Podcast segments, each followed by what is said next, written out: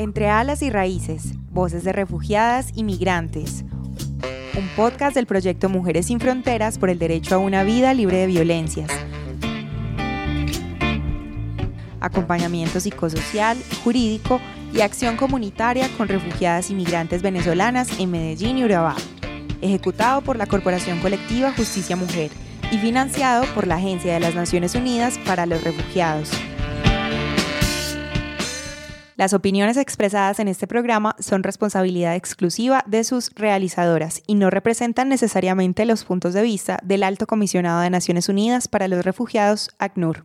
Un saludo muy especial para quienes nos escuchan en la segunda emisión de la serie podcast Entre Alas y Raíces. Estamos con ustedes María Claudia Eliana y serán nuestras voces las que les acompañen hoy en este recorrido por el tema de género y migración. Recuerden que pueden conectarse con nosotras a través de las redes sociales. Estamos en Facebook como Corporación Colectiva Justicia Mujer y en Instagram como arroba colectiva justicia mujer. En Medellín, ocho organizaciones instalaron una subcomisión que atenderá a mujeres venezolanas residentes en la ciudad y que atraviesan situaciones críticas. La iniciativa, pionera en el país, busca articular sectores como la salud, la justicia, la educación para proteger sus derechos como migrantes. Tuvimos acercamiento a mujeres en apartado hoy acá en la ciudad de Medellín para identificar sus necesidades y también las hemos acompañado psicológica y socialmente, jurídicamente. Se identificó desde las ocho organizaciones que impulsamos la iniciativa la importancia de exigirle al, Estado local y departamental tomar acción y medidas específicas para la respuesta a esta crisis humanitaria. Es claro el asunto de que se enfrentan a una ciudad con un conflicto armado urbanizado del que pues desconocen cuáles son las dinámicas, el tema de la explotación sexual, comercial y la hipersexualización de la oferta laboral, la violencia documental por parte de sus compañeros que muchas veces son quienes tienen los documentos. Para acceder a la ruta de atención pueden llamar a la línea 123 Mujer o acudir a los puntos de Ubicados en Alpujarra. Desde el proyecto Mujeres sin Fronteras se plantea la necesidad de considerar la relación género, migración y territorio, porque la conjugación de estas tres categorías sitúa a las mujeres refugiadas y migrantes en una posición de mayor vulnerabilidad, pues además de las causas y consecuencias que implica la migración, estas quedan expuestas a riesgos particulares por su condición de género, es decir, por el hecho de ser mujeres. Este enfoque es importante teniendo en cuenta que Colombia es el principal receptor de población venezolana. Según un informe de Migración Colombia con corte al 31 de agosto del 2020, en el país hay 1.748.716 personas provenientes del vecino país. De estas, el 49% son mujeres. Según el mismo informe, en Antioquia hay 153.937 personas, de las cuales el 48% son mujeres venezolanas. Estas mujeres constantemente deben asumir los cuidados de todo su grupo familiar, lo que incluye labores de limpieza, preparación de alimentos, cuidado de los hijos e hijas. Además, son más vulnerables a la dependencia económica y a delitos como la trata de personas. Tales situaciones se dan porque habitan en ambientes ausentes de redes de apoyo y con limitado acceso a recursos, lo que se asocia a la falta de documentación regular que les permita desenvolverse en condiciones de igualdad. Si eres víctima de violencia, si sufres discriminación por ser migrante, si están violando tus derechos, mujer no está sola, busca ayuda.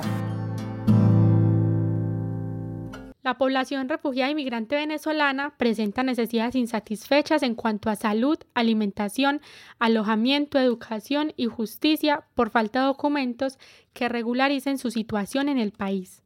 Estas necesidades se soportan en el trabajo de las mujeres refugiadas y migrantes, puesto que en ellas reside la jefatura de la mayoría de las familias. Las mujeres acompañadas en el proyecto Mujeres sin Fronteras comprenden entre los 18 y los 42 años de edad en su totalidad madres de tres hijos en promedio.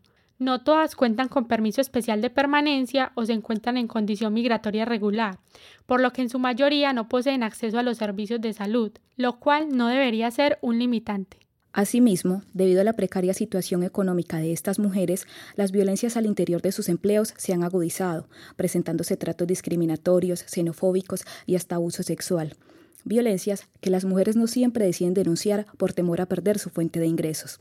Dentro del aspecto laboral de las mujeres que hacen parte del proyecto se encuentran empleos informales que se enmarcan en ventas ambulantes, servicio de meseras y el trabajo sexual por medio de modalidades como webcam, por ejemplo. Ello puede guardar relación con su edad, su situación económica, con imaginarios en torno a las mujeres venezolanas y con estereotipos de género que minimizan a las mujeres y disponen de sus cuerpos como objetos de consumo. Les contamos que en este segundo capítulo de Entre Alas y Raíces tenemos como invitada a Juliana Betancur, abogada profesional del Programa de Protección Internacional de la Universidad de Antioquia, quien nos contará cuáles son los derechos más vulnerados de las mujeres refugiadas y migrantes y cuáles son las actuaciones jurídicas más frecuentes en su atención. En general en Colombia hay una ausencia de aplicación del enfoque de género, lo que evidencia de entrada la vulneración a un derecho que es el derecho fundamental a la igualdad en el sentido de que el Estado colombiano debe adoptar las medidas afirmativas para lograr la igualdad de las mujeres que se encuentran en Colombia. Es un derecho que de manera transversal tiene que ser advertido como vulnerado para las mujeres migrantes que acompañamos. Adicionalmente, quisiera hablar de dos derechos específicamente en cuanto al derecho a la salud respecto a la salud sexual y reproductiva y a la interrupción voluntaria del embarazo dentro de las causales permitidas en Colombia. Las mujeres encuentran demasiadas barreras para el ejercicio de los derechos sexuales y reproductivos, incluso desde la imposibilidad de acceder a métodos anticonceptivos, también el acceso a atención médica, específicamente cuando se trata de el acceso a mm, citas médicas para la mm, utilización de métodos anticonceptivos. También podremos hablar de la atención a madres gestantes, la cual también encuentra amplias barreras en Colombia y que ya ha sido incluso tema de pronunciamiento por parte de altas cortes y respecto al derecho a la interrupción voluntaria del embarazo dentro de las tres causales. Incluso cuando ello se genera por una urgencia obstétrica que en muchas circunstancias no son atendidas también por los prejuicios con los que cuentan los profesionales de la salud y además se encuentra una barrera adicional cuando son mujeres migrantes por la ausencia de documentos de regularización migratoria. Y también quisiera hablarles del derecho al asilo, específicamente cuando se relaciona con causales con base en el género porque este tipo de casos no son comúnmente relacionados con las definiciones que pueden darse para el reconocimiento como refugiado de una mujer. Entonces, cuando las mujeres son víctimas de violencia intrafamiliar o cuando son víctimas de persecuciones relacionadas con sus parejas, es muy poco común que las mujeres sean reconocidas como refugiadas. Podríamos decir entonces que las acciones jurídicas que más frecuentemente utilizamos para la defensa de los derechos de las mujeres migrantes son la acción de tutela y las solicitudes de reconocimiento como refugiadas. La primera porque es por excelencia la que podemos acudir para que se garantice el derecho a la salud, sobre todo en casos donde se está negando el acceso a métodos anticonceptivos, a la atención de urgencias obstétricas o lo relacionado con la interrupción voluntaria del embarazo y también cuando se trata de mm, los controles prenatales y el parto. Y la solicitud de reconocimiento como refugiado porque, como advertí anteriormente, hay situaciones que también ponen en peligro a las mujeres, que también generan una persecución y que generan la huida de las mujeres de sus países de origen. Esto significa que las mujeres venezolanas no solo son vulnerables por su condición de migrantes,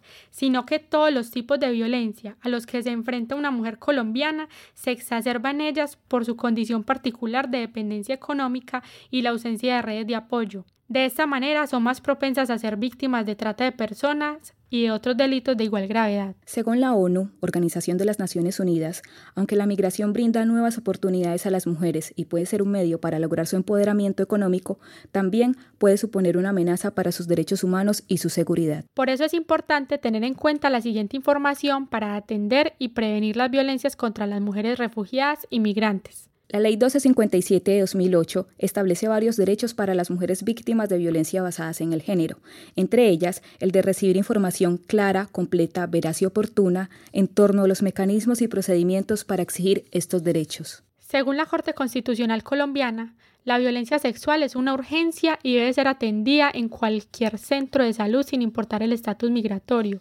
brindando además la información correspondiente con relación a la interrupción voluntaria del embarazo. Esto lo encuentras en la sentencia de tutela 210 del 2018. No contar con pasaporte, visa o permiso especial de permanencia no impide que se pueda interponer una denuncia. Las mujeres refugiadas y migrantes presentan una situación de vulnerabilidad específica debido a lo cual es obligatorio para el Estado asegurar el enfoque de género y migratorio para su atención, evitando con ello vulnerar el derecho a la igualdad y a la no discriminación. Según los estándares del Sistema Interamericano de Derechos Humanos, entre las garantías mínimas que deben reconocerse a toda mujer migrante y o refugiada, independientemente de su estatus migratorio, se encuentra el derecho al debido proceso legal, que incluye el acceso a la justicia, a trámites administrativos en derecho civil, laboral, fiscal y de cualquier otro tipo. Las instituciones de salud, justicia y protección deben articularse en torno a los desafíos que el flujo migratorio trae consigo desde un enfoque diferencial a fin de no convertirse en un segundo agresor. El alma de las mujeres. Migrar es tocar tierra sin mi familia, tierra donde extrañar se vuelve tu apellido. Abrazar un silencio sordo, anidar una grieta, volver a comenzar. Migrar rompe los paradigmas. Es sembrar el alma, dejar de ser de algún lugar para ser de toda la tierra. Es hacerse infinito hacia adentro, florecer. Migrar es tocar tierra y yo siempre he estado en el aire, pero el aire no tiene fronteras. Acabamos de escuchar a Eurimar Labrador con el poema Migrante de Zacarías Zafra.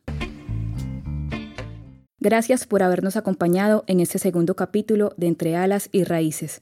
Esperamos que nos escuchen en la próxima entrega donde compartiremos una historia de vida. Entre Alas y Raíces, Voces de Refugiadas y Migrantes. Un podcast del proyecto Mujeres sin Fronteras por el Derecho a una Vida Libre de Violencias